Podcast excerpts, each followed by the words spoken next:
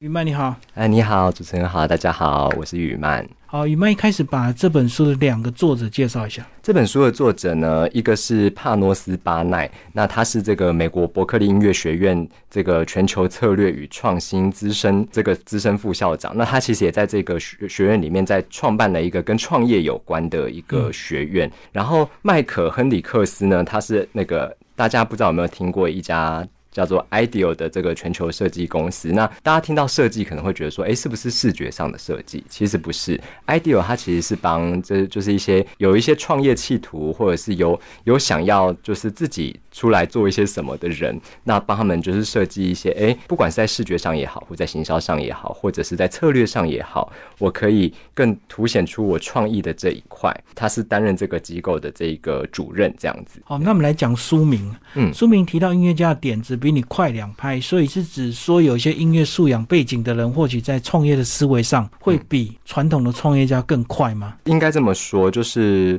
我觉得他这边的快呢，其实我们可以去想，有一句话叫“慢慢来比较快”。对我觉得音乐家比较像是这种“慢慢来比较快”，因为很多的企业，其实书里也有提到，很多企业都很喜欢找运动员。当做他们的合作伙伴，或者是他们的员工，为什么呢？因为他们有所谓的运动家精神，就是他们有可能会在团体合作上啊，或是竞技上啊，或者是说一些策略上面，哎，他们可能会啪一下，就是一个反射动作就出来。爆发力，对对对，那也有他们的持续力跟耐久力。对，那音乐家呢？那这本书就是其实强调说，哎，不只是运动家精神，音乐家其实也有他自己。就是在不管是他在创作歌曲也好，或是在制作、在混音，或者是说他们在行销一张唱片的时候，整整体的这个规划上面，他们的灵感发想的方法，其实也受也适用于这个大企业。对，那书中其实也提到很多。很不同的案例，这样好。那这本书的章节架构，其实是不是就一个这个 CD 的制作过程，用这样的一个流程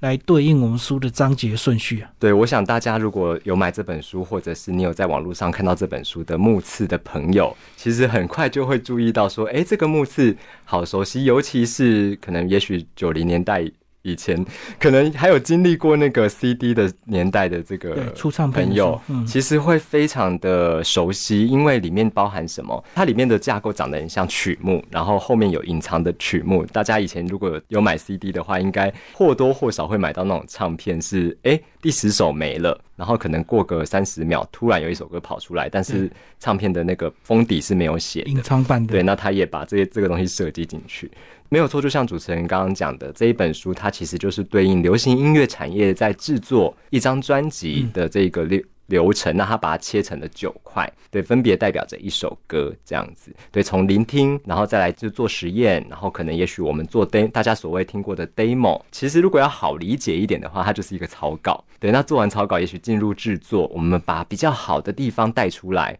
那又一路谈到连接，那连接其实就在谈表演嘛，对你做了一张唱片，你不可能不去发挥它，不可能不去表现它，对，所以也提到连接，那也提到了可能重混。那还有像是感受性的一些科学议题，以及最后的重塑，它整个架构大概是这样。哦，那这本书呢，在出版之前，在前言他们也提到，为了这本书，他们也大量的访问很多相关业界的人。对，不是只有纯音乐界，还有所谓的创业家。对，像是像是张张天明听唱。对，或者是说，像他们的伯克利音乐学院到这个中东去建校，他们有访问当地就是接任的校长。嗯，对，那个因为中东人的人名比较长，所以我就是对，只能跟大家讲他是校长这样。那大家如果想知道他的名字，其实可以进就是买我们这本书。那还有像阿迪达斯的那个阿迪达斯他在创业过程中，还有他邀请了飞董一起来合作他们的联名款的服饰或者是球鞋等等的，或者可是 Amazon 旗下的一些美国很大的鞋。品制造商啊，或者是说，呃，Amazon 它旗下做的一些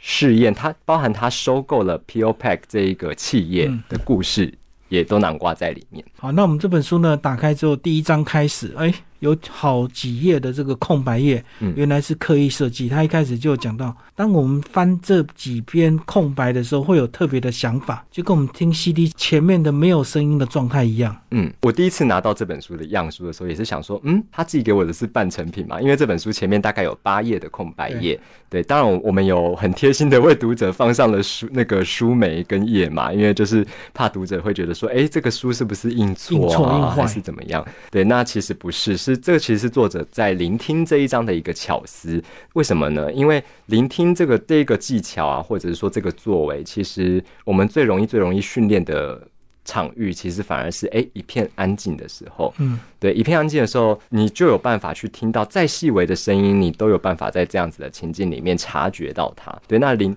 聆听这一章他想要讲的，其实也就是这样嘛。你你要去聆听你环境里面的所有需求，对对，也许那些空气声啊、鸟叫啊，或者是潮水的声音，平时对我们来讲都是很习惯的。对，就是我我们会觉得这个东西是理所当然。但是当我们真的很认真的听到它之后，我们听到它的。质地听到它所表现出来的形式之后，哎，也许它会成为你在做，不管是做一个作品也好，做一个商业的方案也好的一个选择跟灵感。然后在每个章节结束，它都有所谓的推荐曲目跟深度聆听。对，这个超特别的，就是如果当当然不见得说你一定要去听啦，因为这个东西可能对于有在听音乐的人，或是有在做音乐的人，不仅很熟悉，而且他会觉得。这一个发想是蛮迷人的，嗯，对我我当时其实看到也是因为看到这个，觉得他。真的是很酷的一个设定，嗯，因为呢，他把像比方说第一章聆听，他可能就有推荐碧玉的一些歌，或者是说，哎，那个 John Cash 他有一首很有名的歌叫做四分三十三秒，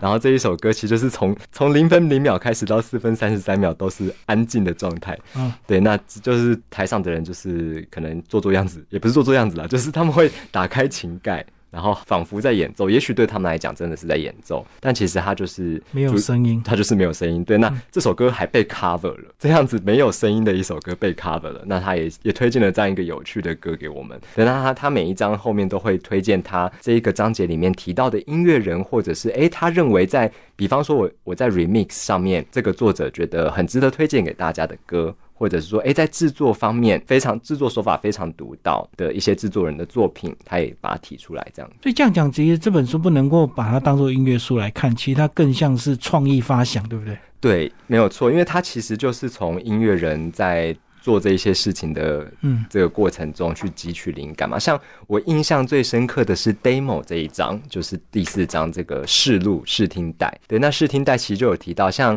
Michael Jackson 的那个 Billie Jean 嘛，这个很有名。对，那其实他起初一开始，他虽然很畅销，但是在他诞生之前，其实就只有很基础的鼓组，很基础的几个和弦，跟 Michael Jackson 就是唱的可能没有说很完美的一个这个演示这样子，就不成熟的作品。对，但是一首。歌该有的精华，就像我刚刚讲的节奏、拍点，然后它的和弦以及它的 hook。所谓 hook 就是勾引点，就是哎，我听一首歌就是。可以让我很最印象深刻，也许它也许是一个间奏，或也许是一个乐器的 solo，我不知道。嗯那也有可能是唱的部分，它给人一个很深刻的印象。那这些东西全部都整在 demo 里面，它其实，在 demo 那个状态就已经表现的非常迷人。对，那像还有很有名的这个歌手王子，对，那他的他的前制作人兼这个录音师苏珊罗杰斯也是一样。对，他说，其实王子他在这个他其实无时无刻都在做。录 demo 这件事情，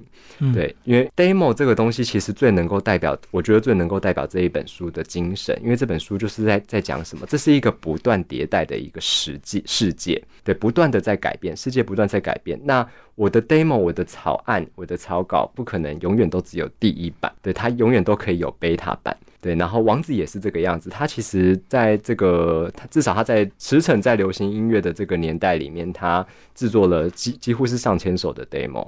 对，然后这些东西也许有些有收录在他的专辑里，有些没有。但是这些东西都不是第一次完成我就马上开工的的东西，而是他不断的去不断的去改良它，不断的去改进它。诶，也许这一段旋律可以往哪一个方向走？诶，也许这个和弦可以，我们来可以来玩一下一些小声音，或者是诶这边的制作方法，我们也许可以有一些不一样的呈现，等等等的。对，所以我觉得 demo 这一章算是这本书蛮重要的精髓之一。对，所以它里面就讲到先求有再求好，就对。对，视听的模式就是有时候先把东西做出来，对，不管它成不成熟，之后就会慢慢的改良。像这一个东西，它对应到的例子，可能也许就是像 Block 这一个公司，它。在这个旧金山总部的这一个 Square，对它那个读卡机有，就是一开始是那种黑色很丑，然后那个螺丝钉什么都很明显很显眼这样子，然后一路迭代迭代了八九代吧，还是十三代忘记了。对它最后反正最后就变成了一个比较像是接近我们现代产品的一个读卡机，就是很短小轻薄，然后白色的，然后具有科技感的这个视觉设计等等的，然后这个东西就被被他们挂在这个总部的墙上。对，那其实这个就说明了一个产物它迭代的这一个过程，其实非常的迷人，就演变的过程呢。对，演变的过程，它从它从一开始丑丑的，看起来机能可能看起来还蛮完全的啦，但是就是它可能不是那么的吸引人。那一路到后来，后面它有一些对消费者就是有。有一些冲击，就是会至少会让消费者想要买这样子的一个产品的一个外形。所以其实这本书是这个最近才出版，那其实他也有访问到在疫情期间的一些访谈。对。疫情期间，哦，像第八章嘛，对，还是第九章，就是他有访问到全阳子，就是关于他在这个医院里面，因为全阳子他有一段时间就是必须到医院接受治疗，那他他就是透过这个在医院的过程中发现说，哎，我们很多的呼吸器啊，或者是很多的其他医疗卫生的器材，它其实都会发出一些很令人不悦的声音，然后那个令人不悦的声音呢，恰巧我们的音乐里面其实也有分哦，也有分说，哎。我们人类比较偏爱的音程，跟比较会听了会皱眉的那一种进行，对，那这个东西仿佛也存在于这样子的医疗仪器的哔哔声里面，所以他后来就立志要去改善。这一个东西，去让病患也好，或者说让工作者也好，让他们可以在在环境里面得到一些友善跟温度。这样，就是有时候我们对一些比较特定音阶的这个声音，我们会表现的比较排斥。对，这让我想起说，就是像我们在做流行音乐的时候啊，我我们很常会有一四，大家都讲一四五级。对，那那为什么是一四五呢？因为一跟四跟五，他们之间就是很，他们被称为是完美的音程嘛。嗯，对。但是像走出这些音程的其他音，它就就是比较不完美的，它就是比较听起来会有一点诡异。当然，有一些歌，它如果想要呈现诡异的氛围的时候，它就会用到这样子的东西。对，也许七音，也许三音，也许是二，就是看你想要什么样的感觉。对，那放到这个全阳子的例子也是一样。所以，这样这本书是不是真的要照章节顺序来看呢？因为我们要感觉就是这是一个做 CD 的一个流程，那是不是阅读也是要照它的顺序啊？其实不是哦，呃，应该说这本书它的顺序有它有趣的地方，就像我们刚刚讲的，它就是流行音乐产业从什么都没有到制作好一张专辑的全过程。应该说作者他其实并没有想要把它做成创业心法或是几部教你如何创业这一种书，对，但他只是做这样一个设定，让你觉得说，哎，很有趣。但实际上整本书都都在讲什么？都在讲世界都在变，一直在变。对，那你可以用这一些方法来。就是解决你创作灵感枯竭的困境。所以说，其实我觉得，如果听众或读者他希望从任何一章开始，我觉得都是可以的。因为其实每一个故事它并没有所谓的连贯性，对，很连贯。即便说它。可能中间也许有几章有提到说，哎，我们在第三章有提到谁？那你其实可以先略过这件事情，因为他只他只是告诉你说，哎，我们在那一章有提到这个人。对，那你回头如果有兴趣，你可以再回去看。因为我觉得，像比方说对音乐不是很熟悉的朋友，他可能，但是他又想要就是从中间来读的话，那也许我会蛮推荐感受这一章的。对，感受这一章，他们就是用那个氛围乐大师那个 Brian Eno。对他的这个故事嘛，他做那个水平思考还是什么？他他有研发一个延伸小卡的一个产品，就是在他就灵感很枯竭的时候，他就会把他当前遇到的困难写在一张小卡上面。对，然后这些小卡就会越写越多嘛。那当你每一次遇到创作瓶颈，或者是你在工作上面你在发想一个事情的。或是一个商品的过程当中，你遇到困难的时候，你就去抽一张，就像抽塔罗牌一样，就抽。然后，哎，也许上面的困难反而会成为你在做这件事情上面的一个很酷的一个 idea，有点像便利贴思考，就是想到什么就写个小便利贴贴起来，对，然后灵感枯竭的时候就顺手抽一张，然后看看里面的文字，去激发自己的一个新构想。对，其实其实这本书里面提到的一些创作人他们的心法，其实有些事有些事情我们并不陌生哦，只是说，哎，我们没有很明确的知道我们正在做这件事情，而且这件事情是有用的。对，像像你刚刚讲的便利贴，对，其实我也会啊，我也会就是，哎，这个方案里面我用这样子的颜色，或是用这样子的配色不行，好，我先把它写起来。嗯，对，但是也许哪一天我突然看到他，然后我突然在发想另外一个案子的时候，哎，或许他们两个就 match 了，他们是不是天生的一对？就我觉得就是诸如此类的事情，其实在这本书里面有有不少，像前面碧玉也有提到啊，他在创作的时候，他很多人为什么？就是没有办法开始提笔，也许写一篇文章，或是写一首歌。但是碧玉他却可以，就是有这么多的产出，就是因为他在这个他的家乡冰岛，其实是一个自然的景貌非常丰富的一个地方。那他也他也就是学着去习惯于这些环境带给他的滋养。对，所以他时时刻刻都在观察环境，都在聆听环境，所以他从这中间得到了他创作歌曲的灵感。然后同样的道理，其实很多人可能觉得说写一首歌或写一个案子，它需要一个架构或是什么的，但对于碧玉而言呢？他就是很自然的哼哼唱唱，先把它哼出来，然后再进到什么阶段？进到 demo 的阶段，就是我就反正我就把它录下来嘛，我就把它录下来。那不管怎么样，我我都可以再去尝试修改它、修正它。那余曼，我们介绍第六章有特别提到连接这个章节哦，提到一个英国商人非常疯狂的举动。这个英国商人，我想大家应该或多或少听过，叫理查布兰森。对，那理查布兰森他就是维珍集团的这一个创办人嘛。对，那他就是他其实旗下有很多的产业。那他可能有一些就是饮料啊，或者是说，哎，甚至是大家很熟悉的航太的这个事业。对，那无论他想要推行什么样的产业的产品。对他总是会有一些很疯狂的举动，像是什么开着坦克车，然后压过一堆可口可乐的罐子，对，或者是说，哎，男扮女装，然后在在这个飞机上面假装这个就是扮演成空服员的这个形象，对，大家可能会觉得哦，哈哈，好好笑，或者是说这个人很幽默这样子，但是你不知不觉中，你其实已经。你的注意力其实已经在他身上了，这就是连接这一章想要讲的事情。就是我无论想要卖什么样的产品，我都得先抓到观众、听众、消费者的眼光嘛。我没有抓到你的眼光，我没有触及到你，这篇贴文就没有效果。对对 对，所以所以其实就是这样子。像那个 Alice Cooper。就是他的经纪人，他其实也是一个很疯狂的人，因为像 Alice Cooper，他其实是一个比较比较硬派、比较摇滚的一个歌手嘛。对，那当时就在想说，哎，他们有一个目标，就是希望这个全英国的家长都阻止他们的小孩去看 Alice Cooper 的演唱会。那该怎么样做到这件事情呢？他们要做这件事情，其实也是为了要吸引大家注意啦。逆向操作。对对对，然后就是一方面是奠定这个艺人的形象嘛，那一方面是哎，至少以后在这一块领域里面，就是大家一定会先想到我。对，那像很有名的例子，就是他的经纪人有一天就在听那个